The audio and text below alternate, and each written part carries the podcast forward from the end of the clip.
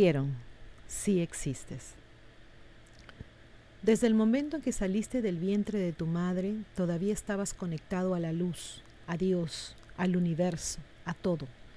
Donde la mente no podría procesar todos tus sentidos estaban trabajando horas extras. El amor llenó tu corazón y la curiosidad te consumió. Entonces comenzó. La vida se afianzó y con cada respiración una nueva palabra, una nueva idea y una nueva percepción fueron impuestas en tu mente. No eran tuyos, pero los digeriste lo mejor que pudiste. Los profesores desempeñaron sus papeles. Los padres siguieron lo que se les había enseñado. Los radios zumbaron y los televisores te atosigaron con imágenes para llenar tu banco de datos. En poco tiempo estabas haciendo lo que te decían, obedeciendo las reglas, siguiendo el horario de los demás y estudiando lo que te decían que aprendieras.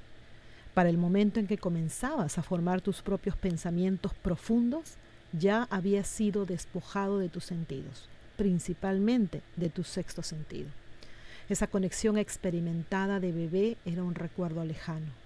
Ahora eras parte del sistema del adoctrinamiento, del inevitable juego de manos, siendo preparado por aquellos que no eran los más sabios.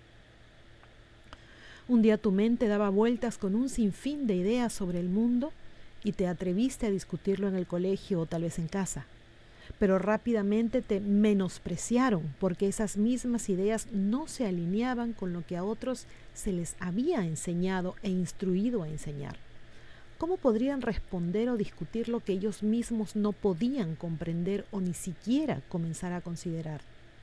Entonces te lo guardaste y te desconectaste más. Quizá viviste la era hippie solo para descubrir que esa vibra de espíritu libre estaba siendo pisoteada por aquellos que querían mantener esos secretos sagrados y para ellos mismos.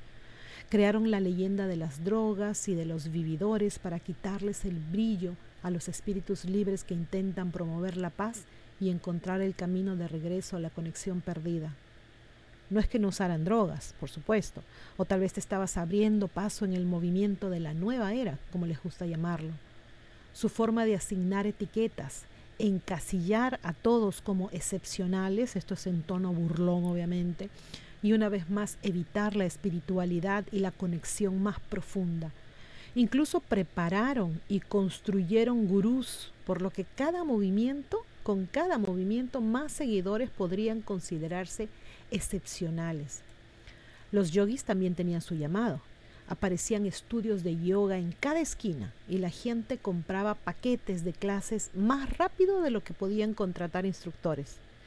Pronto también se convirtió en la comidilla, personas ultra espirituales que se excedían con su espiritualidad pensando que eran todos zen, solo para descartar otro movimiento.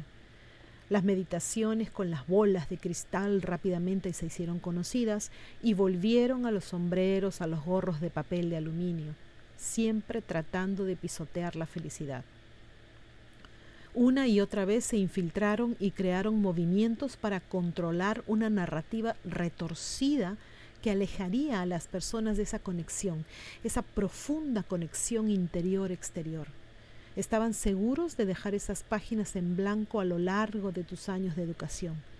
Y mientras tenían a todos idolatrando a gurús, actores, músicos y a los así llamados personajes famosos, te alejaban más y más de ti mismo mientras te decían cómo pensar, qué creer, cómo ser. ¿Fuiste uno de los afortunados? ¿Fuiste un niño que permaneció tan fuertemente conectado que todos sus sentidos rompieron todos los límites? ¿Viste a través de lentes claros y sentiste todo? ¿Todo? ¿Captaste las ilusiones? ¿Escuchaste las palabras saliendo de las bocas mientras escuchabas las verdades reales enmascaradas por las palabras? ¿Sentiste que sus almas contradecían sus mentes? ¿Viste la energía en todas las cosas mientras vibraba a través del discurso? ¿Podrías tocar su corazón sin moverte físicamente? Cabalgaste las ondas de luz a través del tiempo y el espacio preguntándote cómo ese velo tan fino está tan disfrazado para muchos. ¿Te preguntaste por qué los que te rodeaban parecían tan desorientados, desalentados y desconectados? ¿Deseabas poder escapar del velo de transparencia o deseabas poder montar esa ola para siempre?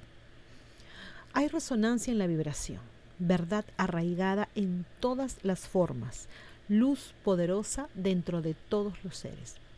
Aquellos que a sabiendas y sin saberlo te robaron eso, no son el enemigo, el enemigo eres tú. Para aquellos que continúan negando lo que está en cada contenedor viviente para evitarlo, para sacudirlo, para negarse a reconocerlo, se están escondiendo de su propia sombra. Para algunos esa conexión es aterradora porque ha estado enterrada durante mucho tiempo. Es como darle la bienvenida a un extraño a tu existencia más íntima. Para otros es el miedo a despertar, así como a quienes les cuesta despertar de las ilusiones, de las falsedades que se presentan en este plano terrestre, les resulta más difícil despertar al plano intangible que su alma anhela. Sin embargo, aquí estás. Estás despertando a las realidades, a las ilusiones, a las falsedades y a las mentiras, mientras tratas de discernir qué es la verdad, qué repeler y qué buscar. Y en este mismo momento puedes tomar la decisión de saludar a tu alma con el reconocimiento, con la fe, la creencia de que eres un ser todopoderoso, conectado a la luz que lleva consigo una vibración que puede ofrecerte el consuelo que buscas, con innegable discernimiento, compasión e intuición que te proporcionarán lentes claros para seguir adelante. Una conexión a una conciencia superior que no puede ser invisible, no sentida o apagada, una vez que se realiza la reconexión. Te han mentido, existe otro mundo. Elimina todas las etiquetas, los movimientos, los gurús y los detractores. Tú eres el otro mundo. Todos y cada uno de ustedes, de nosotros, y es un mundo glorioso, un mundo donde existe toda tu conciencia superior innata y dada por Dios. Estuvo contigo, en ti, una parte de ti todo el tiempo. Bienvenido a casa y a pensar bonito.